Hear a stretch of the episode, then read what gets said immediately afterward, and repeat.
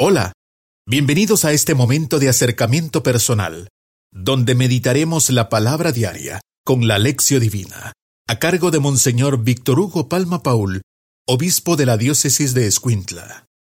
Lunes 5 de febrero. Ya sigue el Cordero crucificado por nosotros. La Virgen, llena de valor, ofrenda de pudor y víctima de castidad. Oremos. Te rogamos, Señor, que la Santa Virgen y Mártir Águeda implore para nosotros tu misericordia, ya que te fue siempre grata, tanto por la fortaleza de su martirio como por el mérito de su virginidad.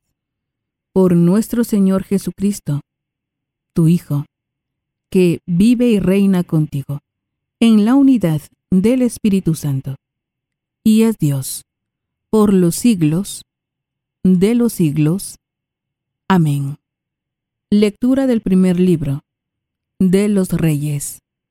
En aquellos días, el rey Salomón convocó en Jerusalén a todos los ancianos y jefes de Israel para subir allá el arca de la alianza del Señor desde Sión, la ciudad de David. Todos los israelitas se congregaron en torno al rey Salomón para la fiesta de los tabernáculos, que se celebraba el séptimo mes del año. Cuando llegaron los ancianos de Israel, unos sacerdotes cargaron el arca de la alianza, y otros, junto con los levitas, llevaron la tienda de la reunión, con todos los objetos sagrados que en ella había. El rey Salomón y toda la comunidad de Israel inmolaron frente al arca ovejas y bueyes, en tal número que no se podían ni contar. Llevaron el arca de la alianza del Señor hasta su lugar en el santuario, el lugar santísimo, y la colocaron bajo las figuras de los querubines, de tal modo que las alas de estos quedaron cubriendo el arca, y las varas que servían para transportarla. Lo único que había en el arca eran las dos tablas de piedra que Moisés colocó ahí, cuando el Señor estableció la alianza con los israelitas, a su salida de Egipto. En cuanto los sacerdotes salieron de aquel sitio sagrado, una nube llenó el templo, y esto les impidió continuar oficiando porque la gloria del Señor había llenado su templo. Entonces Salomón exclamó, El Señor dijo que habitaría en una espesa nube. Por eso, Señor, la casa que te he construido con magnificencia será tu morada. Palabra de Dios. Te alabamos, Señor. Salmo responsorial. Salmo 131. Levántate, Señor, y ven con el arca. Levántate, Señor, y ven con el arca. Que se hallaba en Éfrata, nos dijeron. Dejar en los campos la encontramos. Entremos en la tienda del Señor y a sus pies adorémoslo postrados. Levántate, Señor, y ven con el arca. Levántate, Señor, ven a tu casa, ven con el arca. Poderoso auxilio. Tus sacerdotes vístanse de gala, tus fieles, jubilosos, lancen gritos. Por amor a David, tu servidor, no apartes la mirada de tu ungido. Levántate, Señor, y ven con el arca. Aleluya, aleluya. Jesús proclamaba el Evangelio del reino y curaba a la gente de toda enfermedad. Aleluya. Lectura del Santo Evangelio según San Marcos. Gloria a ti, Señor. En aquel tiempo, Jesús y sus discípulos terminaron la travesía del lago y tocaron tierra en Genezaret apenas bajaron de la barca. La gente los reconoció y toda aquella región acudía a él, a cualquier parte donde sabían que se encontraba, y le llevaban en camillas a los enfermos, a donde quiera que llegaba, en los poblados, ciudades o caseríos. La gente le ponía a sus enfermos en la calle y le rogaba que por lo menos los dejara tocar la punta de su manto. Y cuantos lo tocaban, quedaban curados. Palabra del Señor. Gloria a ti, Señor Jesús. Es momento de reflexionar con Monseñor Víctor Hugo Palma Paul, obispo de la diócesis de Escuintla. Alabado sea Jesucristo, por siempre sea alabado. Alabado sea aquel que ha venido para liberar al hombre de todo mal y también para hacernos cercanos a aquellos que sufren el sufrimiento de la enfermedad. Aleluya. Le saluda hermano su servidor, Monseñor Víctor Hugo Palma, obispo de Escuintla, invitándoles para que nosotros tengamos siempre presente que Dios es aquel que lo encontramos no solamente en cosas hermosas, en una celebración excelente, lo encontramos precisamente a donde la gente sufre y alguien le responde. A donde se sufre y hay respuesta. Ahí está Dios. Por esto decimos, ven Espíritu Santo, ilumina mi mente, abre mi corazón, para encontrar en tu palabra a Cristo camino, verdad y vida. Ayúdame a seguir hoy el llamado de Cristo según el ejemplo de María a una vida nueva, según la palabra de Dios, para ser en el mundo un enviado del Señor, un testigo de la fe, un hermano y un amigo, un discípulo misionero del Padre, del Hijo y del Espíritu Santo. Amén. Ciertamente, la presencia de Dios se da de una manera misteriosa. Hoy tenemos la inauguración del templo de, Jerusalén, fue el primer templo, lo hizo Salomón. Bueno, quizás no era tan grande como el templo que hizo Herodes, pero era, era un templo bonito. Y la alegría es que llevan el arca del Señor. El arca venía del tiempo del desierto, ¿no? Esa arca venía con ellos y la llevan al templo y cuando la ponen en el templo, una nube invade el templo. Es la nube que caminaba con el pueblo en el desierto la Shekinah, la presencia de Dios. Todavía estaba en el santo de los santos, el arca, después hubo una guerra, se la robaron, desapareció para siempre. Bien, Dios está en lugares sagrados, eh, pensemos en el Santísimo Sacramento, ¿no?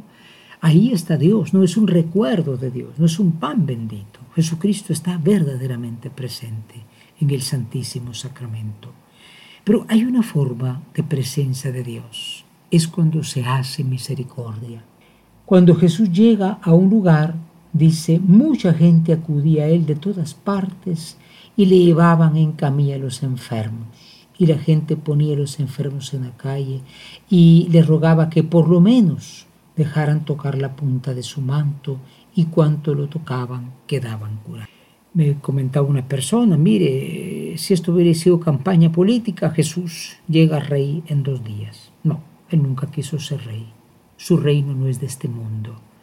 Pero Jesús hacía estas obras de misericordia no como estos milagreros falsos de los canales de televisión. Lo hacía como sucede en los verdaderos milagros. Hay milagros en la Iglesia Católica, claro que sí. Pero son milagros reales, comprobados, no son engaños pero sobre todo el, el porqué de los milagros es la misericordia. Jesús se compadecía. En un hospital me decía una persona, eh, querían quitar una imagen del Sagrado Corazón porque iban a hacer no sé qué. Usted sabe que hay mucho evangélico hoy día y la van contra las imágenes. Y qué pena, qué pena porque no estaba la imagen para ser adorada, sino para recordarle a los más enfermos que hay un médico, hay un Dios que, que está con ellos. Preparémonos a la meditación. Hoy en la meditación nos preguntamos, en primer lugar, nosotros encontramos a Jesús presente en el templo y sobre todo en el sagrario. Ustedes saben que han habido profanaciones en esta época de abuso, de, cuánta locura hay, de femicidios, o más bien dicho, de feminismos, y también de gente que la agarra contra la religión. Han habido sacrilegios, quemada de iglesias. Bueno, es gente que está realmente mal de la cabeza. Y bueno, hay que orar por ellos, pero nosotros honramos al Señor presente en la Eucaristía. Y la segunda pregunta, honramos también la obra de misericordia que la Iglesia hace. Ustedes saben que hay cantidades, miles de hospitales y de obras caritativas de la Iglesia. Bueno, pues es Jesús que sigue haciendo caridad. La Iglesia siempre tiene que hacer caridad con los enfermos porque así lo hacía Jesús, que es su Maestro. ¿Apoyamos estas obras? ¿Las conocemos? Preparémonos a la oración. En la oración de hoy nos dirigimos a aquel que tiene misericordia y por eso cura, y le decimos, oh Cristo, tú no buscas la fama, impresionar, o como hacen los que hacen faltos milagros, engañar para que se tenga fe en ti, tú eres la misericordia. Sanas porque eres Dios, pero sobre todo porque eres el Dios que ama. Concédenos que nosotros también tengamos compasión del que sufre en el cuerpo o en el espíritu, y que vayamos a ti, que nos dejemos curar nosotros mismos los males del espíritu, siendo los del cuerpo, y que muchos también puedan extender la obra de la misericordia sanitaria. Amén. Hoy en la contemplación tenemos nosotros el Salmo 31 que dice, levántate Señor y ven con el arca. Levántate Señor y ven con el arca y cuenta cómo el arca que estaba eh, perdida es encontrada y la llevan al templo. Ahí está la presencia de Dios. Pero imaginemos en este momento otra presencia, Jesús que está curando a los enfermos. Decía San Agustín, ¿y por qué no los cura a todos de una vez? ¿Por qué no terminó con la enfermedad si es Dios? No, dejó para que tú y yo sigamos haciendo misericordia, para que tú y yo sigamos extendiendo ese amor al que sufre en el cuerpo o en el espíritu. Imaginando a Jesús que está curando a muchos y muchos encuentran en él realmente el amor de Dios, decimos, levántate Señor y ven con el arca.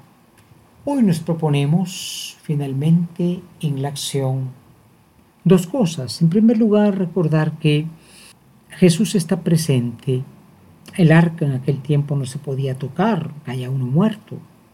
pero Jesús sí, deja que todo lo toquen, ¿no? Jesús es aquel que verdaderamente va haciendo presente el amor de Dios, la misericordia de Dios. Entonces hay cuánta gente que anda dando, buscando el norte de su vida, llevarla a Jesús. No solamente los enfermos del cuerpo, también los enfermos del espíritu. Segundo, imitar al Señor, eh, no podemos hacer milagros o ponernos a pretender milagros. Cuidado con los milagreros de la tele, ¿eh? porque esos andan buscando otra cosa. No. Pero vayamos a hacer una obra sanitaria. Hay siempre una pastoral de enfermos en la parroquia. ¿Por qué no participas? ¿Por qué no ayudas? ¿Por qué no llevas un consuelo al que sufre? Hay tantos en los hospitales totalmente solos. Que nosotros aprendamos del Señor aprendamos también de, del martirio de esta joven llamada Ágata. Ágata viene de Ágata, o sea, buena.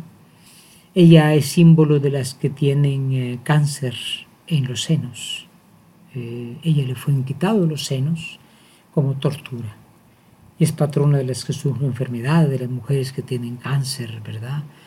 En los senos, entonces, bueno, pedir a ella para que haya fortaleza, salud de los enfermos, pero sobre todo ese valor de decir que Cristo vale más que todo, incluso de la vida. Santa Águeda, Virgen y Marte, ruega por nosotros y en este año del Congreso Eucarístico Nacional decimos infinitamente sea alabado mi Jesús sacramentado. Hemos tenido un acercamiento personal, meditando la palabra diaria con la lección divina a cargo de Monseñor Víctor Hugo Palma Paul, obispo de la diócesis de Escuintla. Ha sido un gusto acompañarlos. Muchas gracias. Hasta pronto.